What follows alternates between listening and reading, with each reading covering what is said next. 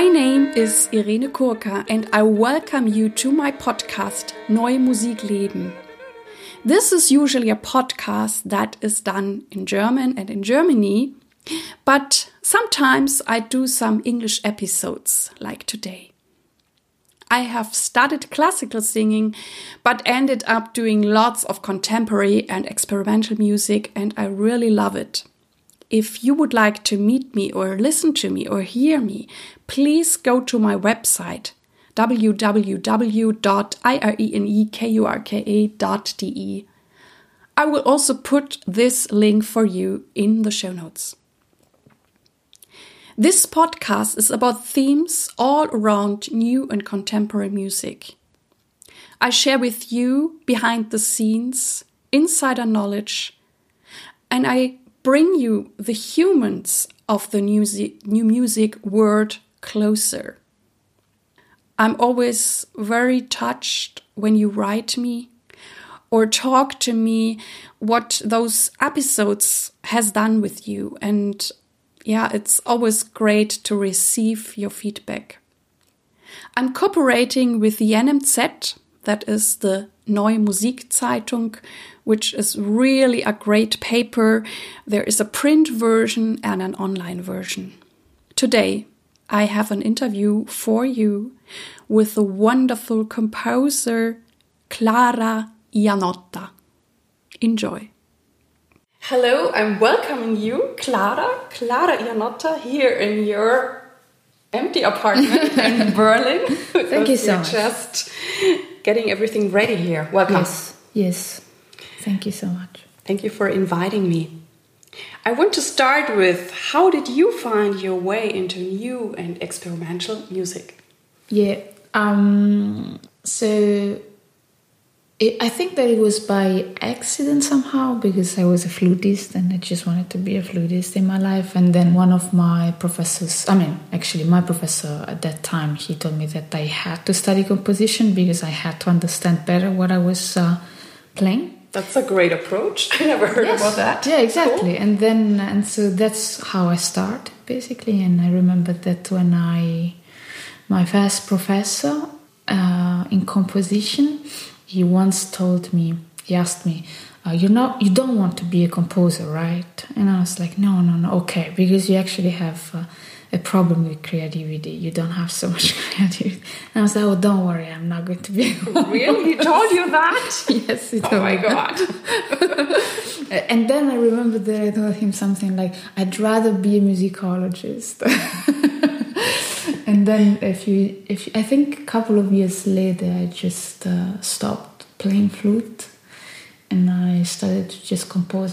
I mean, I think that I've I've been experimenting my whole life, creating things from scratch. My father taught me how to uh, build my own toys, etc. So it's like um, I've always had these Frankenstein toys, you know, it's like uh, taking pieces of everything and just connect them together, and uh, that was my toy. I mean, How small were you then, or Uh, he taught me when I was three.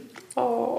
I mean, toys were not were not allowed. I always say that. Okay. Uh, and so it's like toys were not allowed, and so he taught us, me and my siblings, how to make them and uh, I've been uh, I've been doing my toys or anyway everything that I thought it was a toy since I was three, and um, and I think that when I started to compose with sound, I mean at the beginning I didn't quite know that I could do that also with sound because I mean from one side I didn't have experience, mm-hmm. and from the other side the music that I was uh, that I grew up with was just not that weird, you know. Mm-hmm. And so, I mean, I remember that when I started to compose, which I was quite I was uh, not old, but anyway, I was like 18, 19.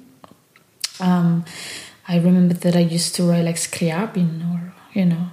And then at some point I met other composers and uh, and I saw that they were like preparing instruments, you know. I think that someone showed me Cage, etc. I was like, wait, can you do that?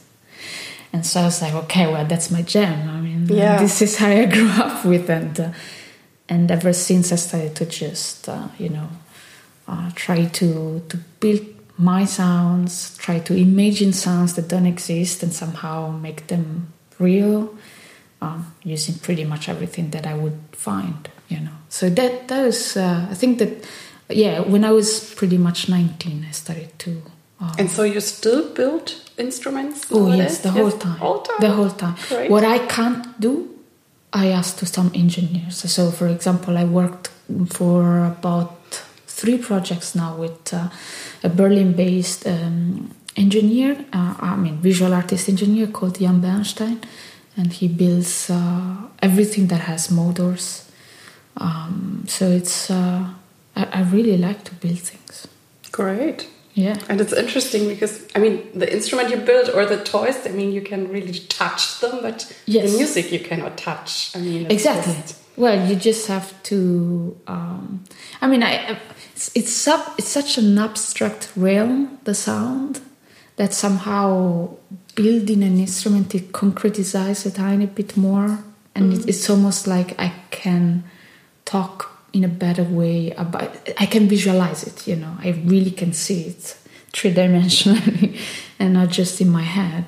And i think that probably one of the reasons why i do uh, build it knowing that in any case that instrument that i'm going to build is going to be just part of that sound it's not going to be that whole sound that is in my head it's part of it but somehow it just helps me to visualize what i mean this abstract realm that sound is you know What represents good new music for you?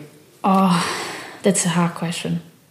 Um, I don't know. It's like it's um, okay. From one side, music is good for me in the sense that I uh, I cope with reality in a better way. It's like it's my way of almost uh, um, analyzing myself, understanding myself, um, and that's why one of the um, what happens to me when I write is that I really get um, very very sad, you know, because it's uh, it's almost like this inside mirror. And, I mean, at least this is how I I uh, experience music and uh, the way I mean the writing experience, you know, composing.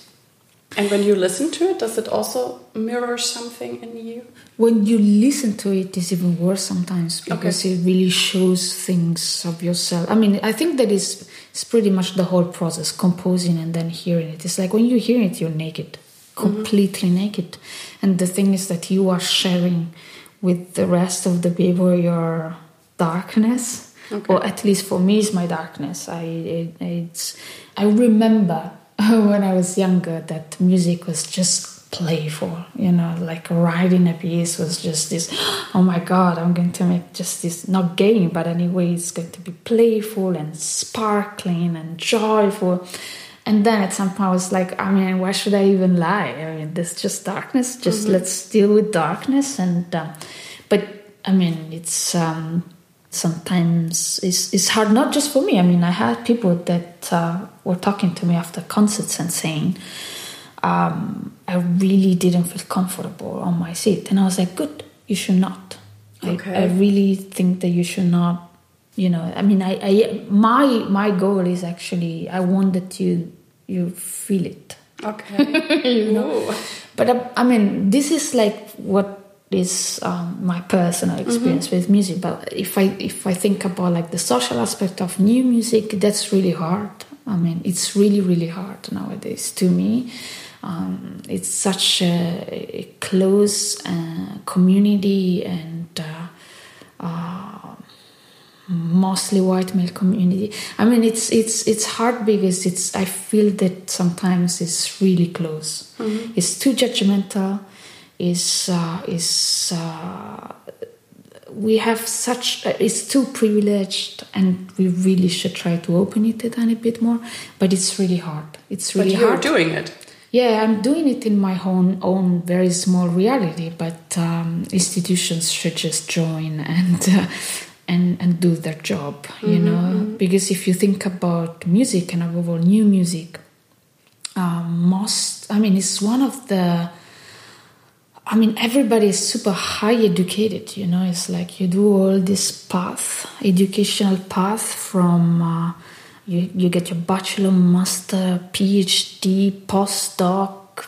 th- So it's super highly educated, which means that in order to just, I mean, this is what I think, but I think that in order to change something about this community, you have to change the institutions Mm-hmm. that uh, that bring you to the to where you are. You know, Mm-hmm, and so I think that uh, there's a lot to do in this, and I hope, I really hope uh, that this will change. Okay, I understand. But it's hard. I mean, I see it. I mean, uh, uh, since last year, I started to do um, also job interviews in order to teach, and I do see that uh, uh, mostly who gets the job are men. Okay.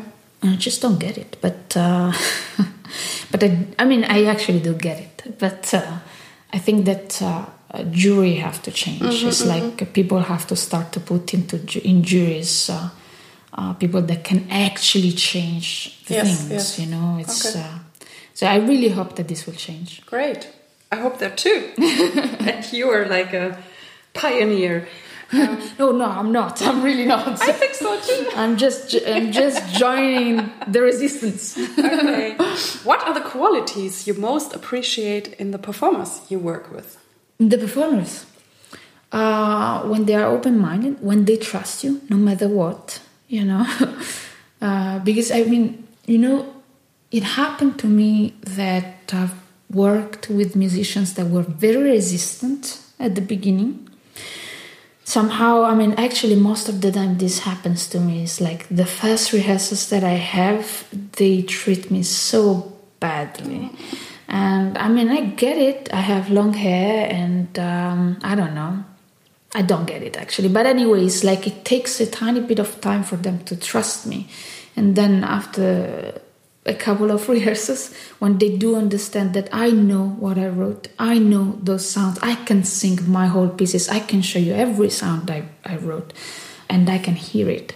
Uh, then somehow there is a trust that is established, and, uh, and and and then something goes on pretty well. Not every time, but so I mean, I would I would have I would love to meet uh, performers, and I I do know performers like this, of course, that they trust you right away. You know, I mean. Uh, um, and it does happen, like uh, Jack, you know, the, the string quartet Jack, they are some of the uh, most amazing uh, musicians that I've seen. Um, I've seen them performing pieces from students quite a lot of times, and the way, the seriousness with which they just approach to their music, knowing that these these are just students. They are still completely unknown, and maybe the piece is terrible, but the seriousness with which they just take care of each sound is something that it just makes me love this job, you know.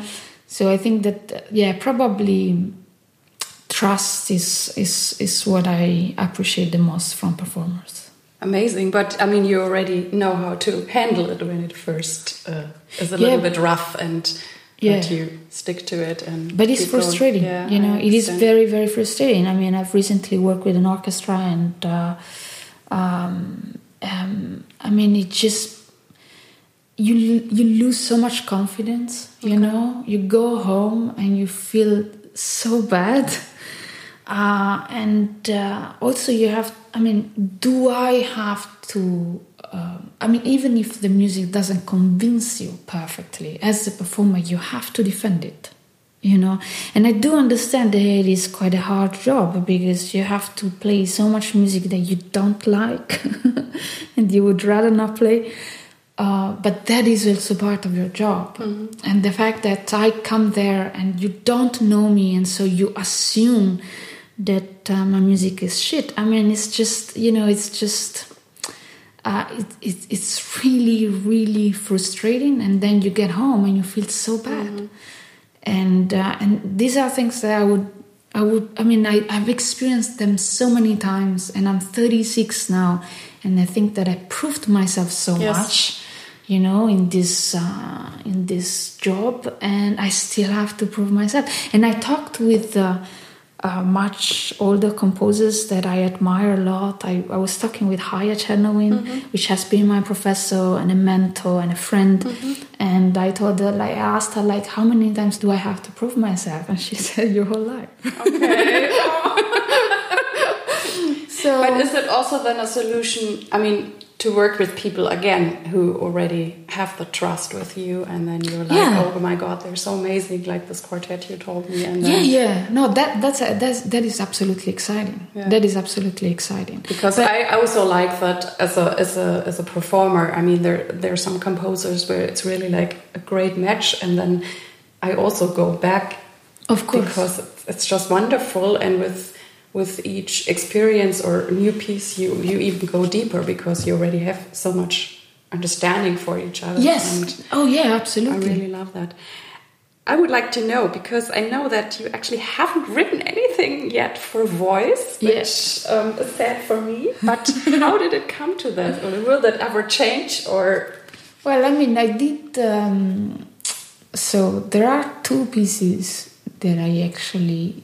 I mean, I, I'm, I would not say voice because I mean it depends on what we um, think about what voice is. I mean, it's like I did write for, for example, for Neue Vocalsolisten, but they almost didn't sing. Um, voice is just. I think that I still didn't find that how I can. Uh, um, project these sounds that I have in my mind to the voice itself. I think that it's uh, it's very malleable as an instrument, let's say, but I still uh, don't feel that I am uh, ready to write for them. You know, um, it will come maybe. I don't know. It's like I have to. I, have to think about it, but maybe just because you know you have to choose a text, you have to do all these kind of things, and uh, it's uh, it's I think that I'm just not ready yet. But the people have been asking me, and uh, I, one person even asked about an opera, and I was like, no, no, no, Okay. no, no, no, no, no, not not yet. it's good that you feel what what you can do and what really fits to you. I mean, it's Yes. um, I think a great quality than to just do it and then maybe not be happy or or feel oh my god this Yes, exactly. mistake or something. Yes, yes, Yeah. absolutely. How do your friends, family, colleagues, and audiences react to the sort of music you make, and how do you deal with their reaction? Um, okay, my family. Oh, that's fantastic. I mean, my father. So my parents never came to any concert except for one. My father came actually in Paris when I did my master degree, and he knows what I do. It's like sometimes he just says like, "Hey, Clara, Clara, listen to this noise. Maybe you want to put it in your next piece." Um, but somehow he still doesn't get it. So, for example, he keeps asking whether I can uh, write a song for his church, a Christmas song for his church, and I told him so many times that if I do that, you will never, you will not be allowed anymore to get inside that church, you know. Uh, and um, I remember one episode in which uh, I think last year it happened. So my father, I came back home. I went to Rome to visit my families, and then my father was eating in the kitchen, and I got inside the kitchen, and there was my CD playing. My father was playing my CD, Oh. and uh, I was like, wait, what? I, I do know this music. And in order to get inside the kitchen, I had to open the door, which communicates with the living room in which my mother was. My mother was uh, watching TV. And so I opened the door. I realized that the music was playing was mine. And I heard my mother screaming to my father, Can you stop that shit? and me and my father we started to laugh because oh no! Um, my sister, I mean, my my sister, actually, I collaborated with my sister quite a bit. Uh, she's a dancer. She likes what I do. Good. My friends, it depends. I mean, it's um, they they think that I write um, creepy things. I mean, this year that I've been in Rome, I love coffee, and I found this amazing coffee shop where um, I went every day. And so at some point, I started to be friend with the Yeah.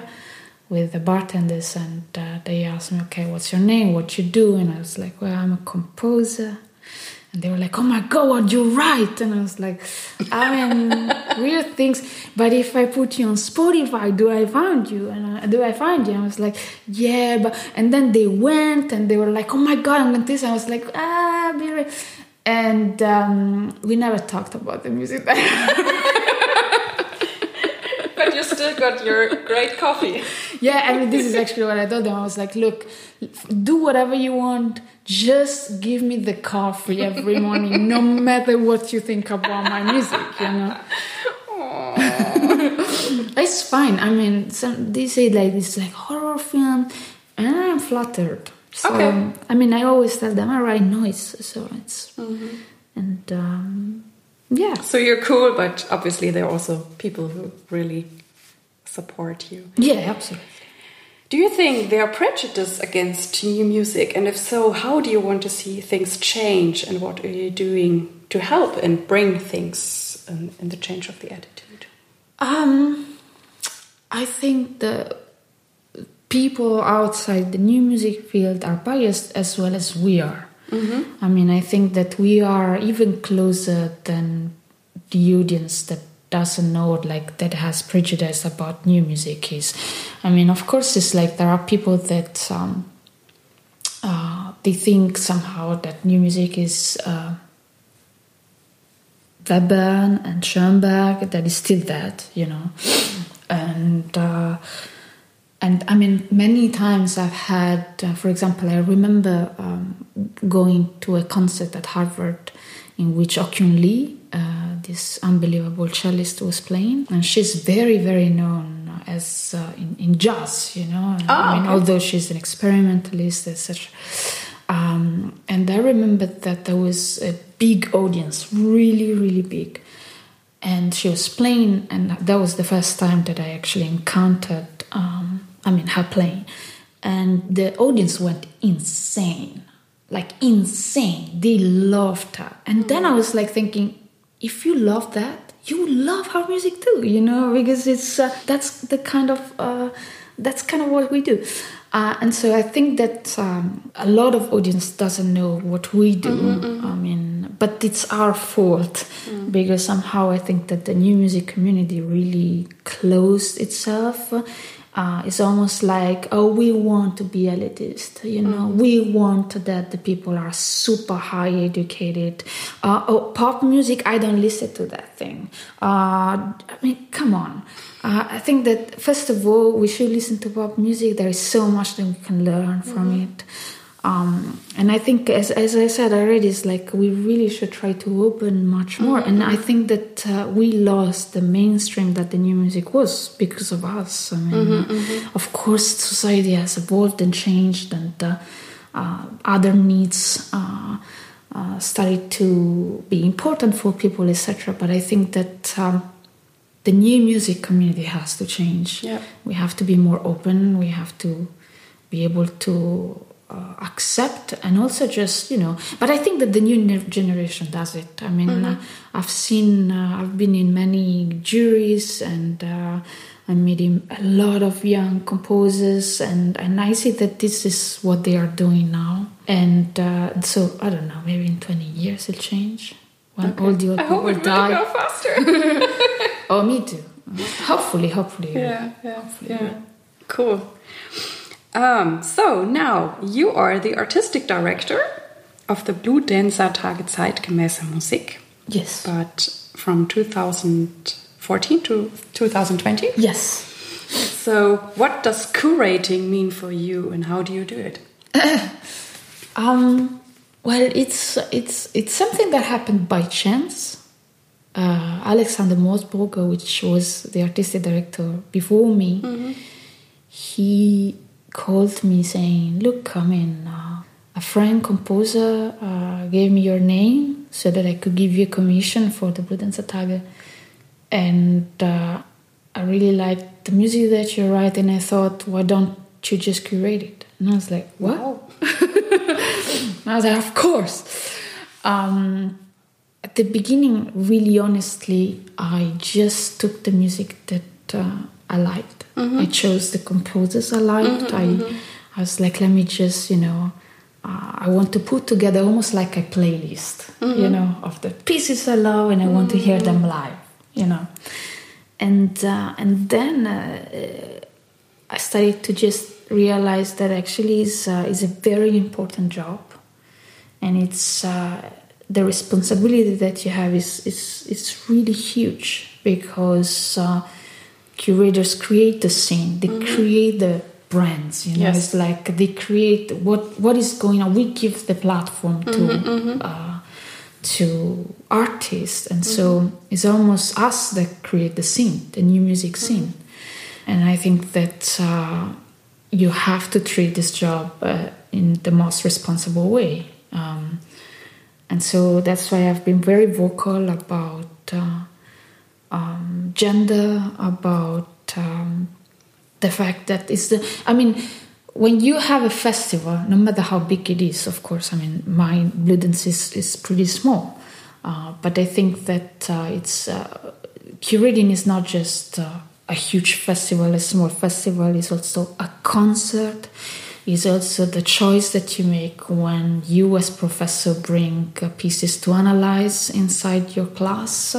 Uh, it's also when uh, someone asks you who are your favorite composers and you mention someone you know as an almost like as an education a pedagogical mm-hmm, thing. mm-hmm. and uh, i think it's um, the way it is done now uh, many times i say that is not responsible enough and so I do my job. I, I try to um, to give to Bludenz the vision that I have of what my community, or at least like the hopes that I have for my community.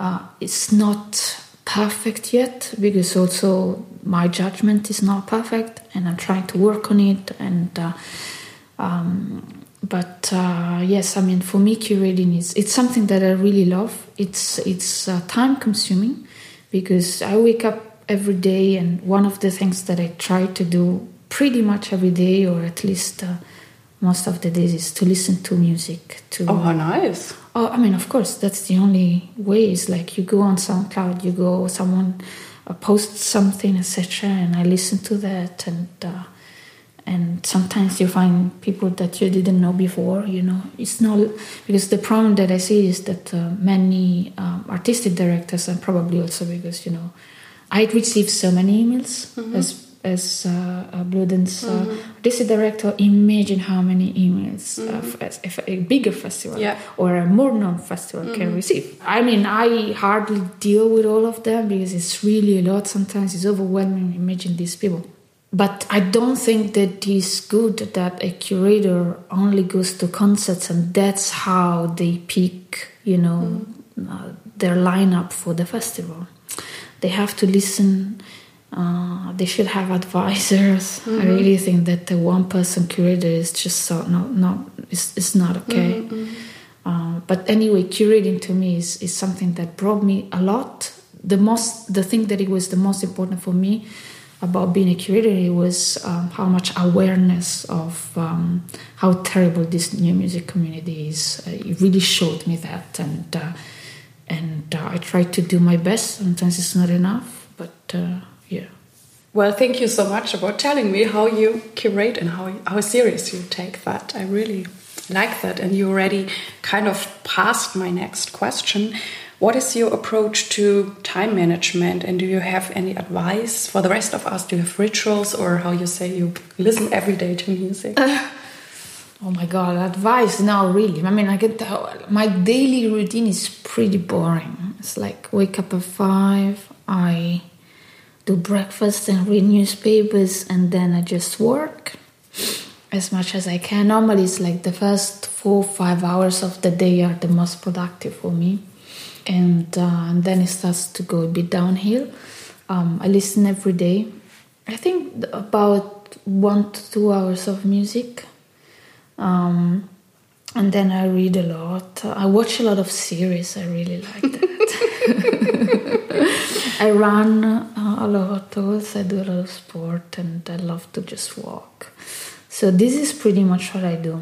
Okay. Yeah. It's, uh, it's uh, advice i don't have it. I mean it's uh, it's I, I don't have it. I mean what i would say is just um, write something and then let it you know s- sleep on it. And mm-hmm. then the day after you wake up you understand that maybe you have to rewrite it completely uh, yeah, I don't have advice. I mean, actually, if people have advices for me, I would take them. Okay, right. It sounds like you have it pretty much lined up your day and yes. your routines, and so for you it works It does well. work. It does work pretty well. Yeah. What are you thankful for today? Oof. Well, so many things. I mean, it's like I do the job that I like. Um, I. I mean, it's pretty insane if I think about it. You know that uh, I know how difficult this job is. So I know so many people that either they don't have commissions or it is just difficult to um, make your life, you know, out of it. And uh, the fact that I can do it, that uh, it just uh, it's uh, it's uh, I feel very extremely privileged. So I'm very thankful for that, and I'm very very very extremely thankful for for Bludenz for all it taught me. For the fact that they trusted me without knowing me, and now it has been um, six years that I do it, and uh, they still want me. and um, and I have all this support, you know. And it, it really, it's this is what is great is that I mean I when I was in Paris um, in 2011, I had a concert, um, and uh, Josefa, Josephine Markovits came. She's the she was the, the artistic director of um, the Festival d'Automne in Paris, and um, I mean, she listened just to one piece of mine. She was like, "You know what? I'm giving you a commission for the Festival d'Automne. Let's Cool. try this. Let's try this." You know, and and this somehow started this whole thing because then I got the DAAD, then one thing uh, called the other, and um, I just wish there were more people like that. You know, you don't need always the same names in your festival. You have, but in order to do that, you really have to go and try to find. And sometimes you do find these people in a conservatory's concert, you know, in which they're just um, kids um, doing their uh, experimental pieces. Yeah, so I'm I'm extremely thankful for that. Who or what has played the greatest role in shaping you and what inspires you? Oh, that's hard. I mean, it's um, because this changed, of course, uh, during the years. Um, I mean, it's like as I said, it's like the the people that gave me the opportunities, of course, and then there are some uh, other people that uh, inspired me somehow in a way that uh, like for example if i think about dorothy molloy which is this uh, writer this irish writer that i discovered in 2014 that it was a very difficult year for me because uh, um, somehow i was having panic attacks that i never had in my life. But like pretty bad ones that i had to go to, to the emergency right away.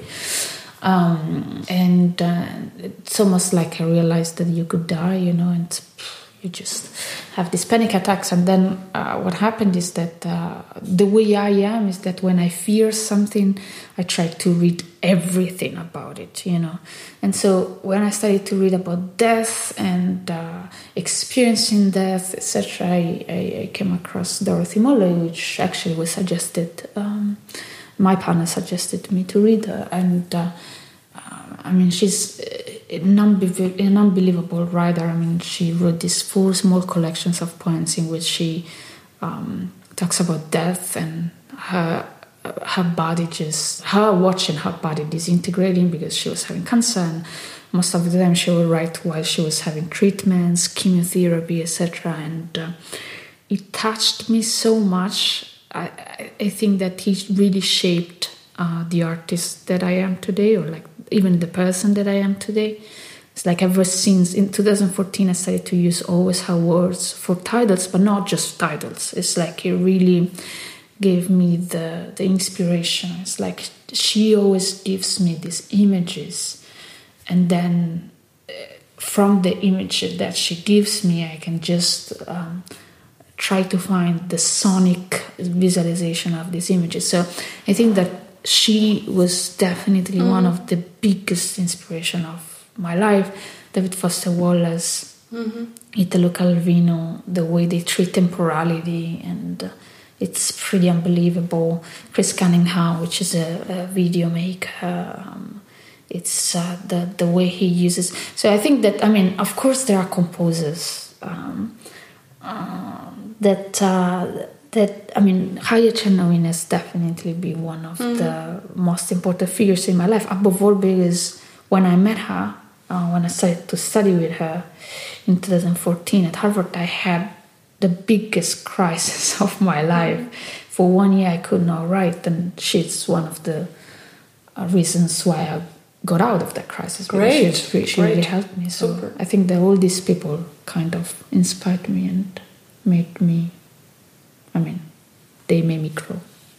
So, what does it mean for you to be true to yourself or authentic in this music business, and how do you keep true to yourself? Oof. Oh, that's. uh, this is really hard. Uh, true to myself, I don't even know if I am truthful or authentic. It's like. Uh, I don't know. It's I, I, I don't. I, it's super it's super hard. It's like um, i yeah it's really really hard to, to respond to this question. Um, i try i would not say uh, truth or uh, authenticity. I probably say I, what i try to be is as honest as i can to myself I'm not sure whether I'm authentic, uh, probably not. Truthful, nah, I lie a lot, so it's okay. not uh, to myself above all. Uh, so I don't think so. But I, I, try to be honest in the sense that um, I try to give you my all. Sometimes it's uh, sometimes I fail, which I think that is uh, is fantastic mm-hmm. when it happens. I mean, the the real memories that I have that I keep in my heart, you know, are above all the moments in which I failed the most. Okay. They really taught me so much. So I try to be honest, I have to say, mm-hmm. but um, working as hard as I can, trying to uh, trying to still learn as much as I can, mm-hmm. trying to document myself, trying to. But I mean, uh, it's like you know originality identity it's it's so hard. Mm-hmm. okay. It's so hard yeah. I mean it's always a process and if you were as honest as possible to yourself then i think you're pretty close. Yes well yes at, at, the same time it's like i don't know if i even uh, i am honest. I mean i don't know it's like I don't know. It's like you know. I I know that it sounds stupid uh, said by a privileged person like I am, uh, but life is pretty hard. Mm-hmm. This job is pretty mm-hmm. hard because of all the judgment, because of all the um, you know the the loss of confidence that. Uh, um, you have to deal with every single time something happens. You don't get a job, you lose confidence. If you if you don't get a job for the wrong reasons, you lose a lot of confidence. You write a piece that you're not happy with, you lose confidence, and there is. So it's not just the loss of confidence, but all this judgment that is around. So it's it's it's really hard, okay. And people have expectations, and you fail them sometimes because okay i wrote a bad piece okay i mean it's fine. I wrote some good pieces too yeah. you know? But you have um, some inner strength to keep going? I mean even if things otherwise what do i do? Yeah. I mean look in my but i think some people give them really up and you're like okay this was shit, but I get up again, or they didn't treat me nicely, I get up again. That's I think that I can, inner strength. Well, not really. Th- yes, but at the same time, I can get up again because there are still people that support me. Because I am privileged enough okay. to that that around me I have so many a lot of network you know mm. it's like there are all these artistic directors that know me all these composers that know me all these students that know me now. So i can keep going. If i write a bad piece I will have another commission. Mm-hmm. But there are so many other composers that don't. Okay. So it's really something that, I mean, I am living uh, because of uh, how privileged I've mm-hmm, been. Mm-hmm. And I know that there are so many other composers that are as good as I am, even better, that uh, they just weren't uh, as lucky as I am. So I don't know. It's um, it's really hard. Um, then I mean, at the same time, what what the hell do I do otherwise? I'm 36. in my in my dreams, I mean, because I got so interested about coffee, I said this to some friends. I am going to have some. Uh, some I'm taking some classes about coffee. I really would like to to explore more. And I was even saying to my partner last uh, last time I was saying what would be great for me is that for two months in a year I stop composing and I just work in a coffee shop. That's like one of the dreams that I have.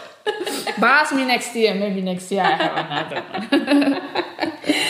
Or you will have a cool coffee place where you can play contemporary music. No, not contemporary music. Just pop music is fine. No, no, no, no, not contemporary. Uh, Above all, not contemporary. Why do we have to? No, no, no.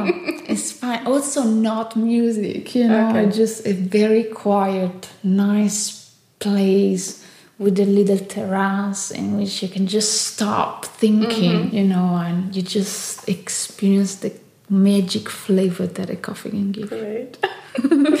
what does success mean for you? Oof.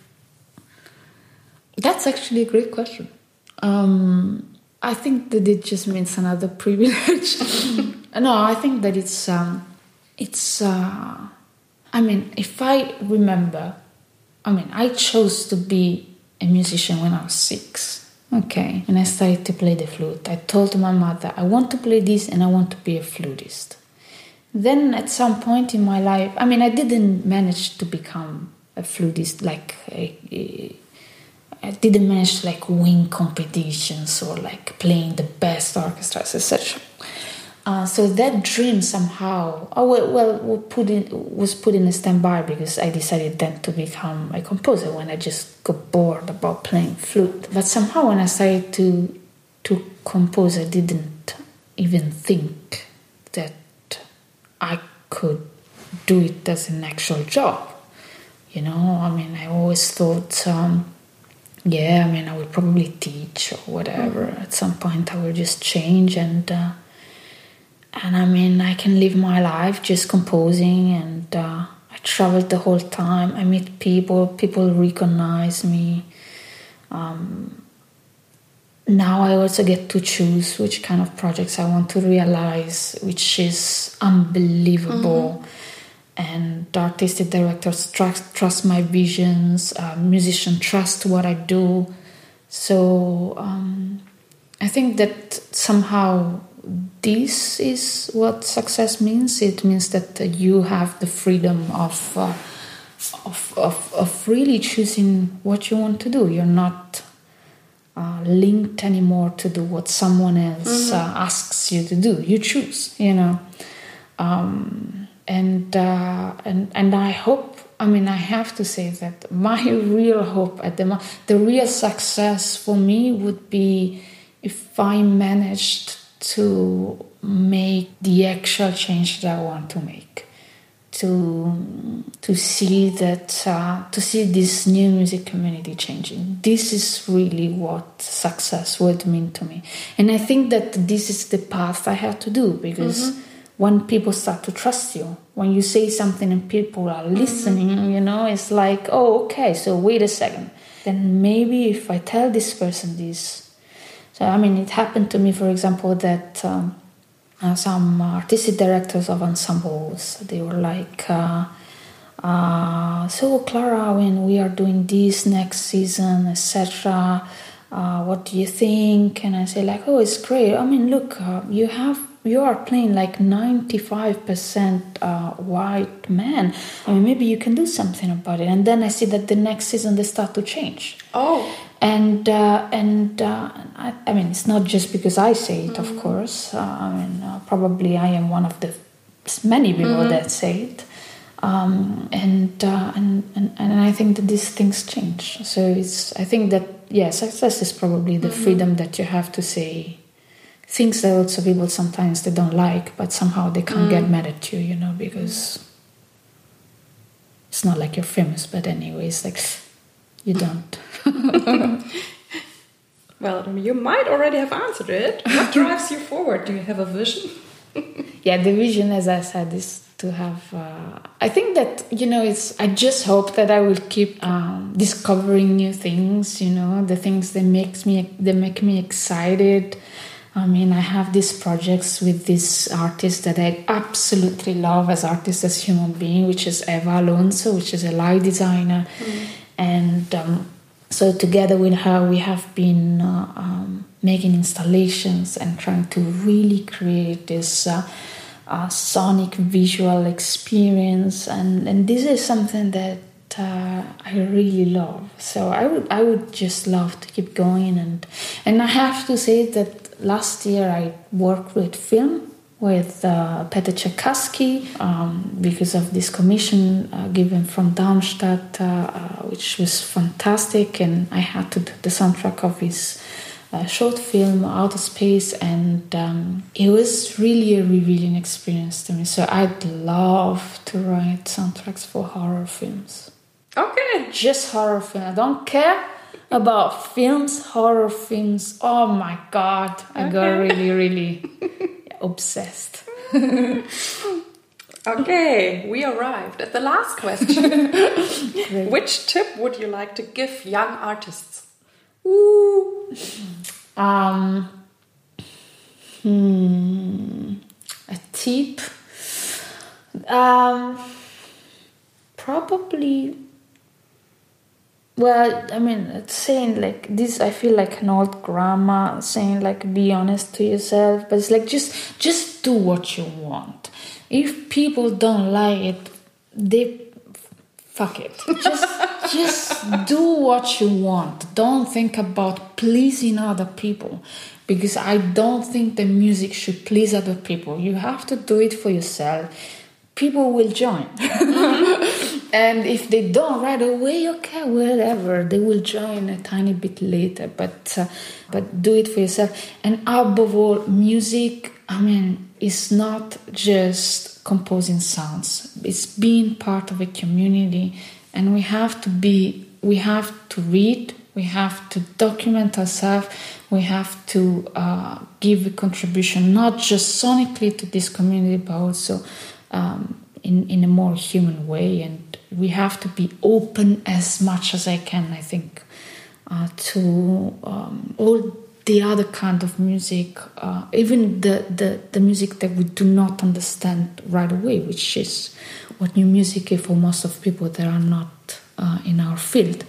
Um, and I think that yeah, probably just yeah, be as open as you can and, and don't write for other people, just for yourself. Well, thank you very much. Thank you so taking much. all this time with me. Oh, my pleasure. My pleasure. This was the interview with Clara Iannotta. And I really hope that she could inspire you. And I'm looking forward to all your ideas and feedbacks through email or Facebook. Thank you so much that you tuned in today to my show. I hope that you liked it and it inspired you. And I would be so happy if you could tell your friends and your colleagues about this podcast, or if you could take some time to give this podcast a good evaluation on iTunes. Thank you. I wish you all the best. Live your music, live your life, and see you next time. Yours, Irene.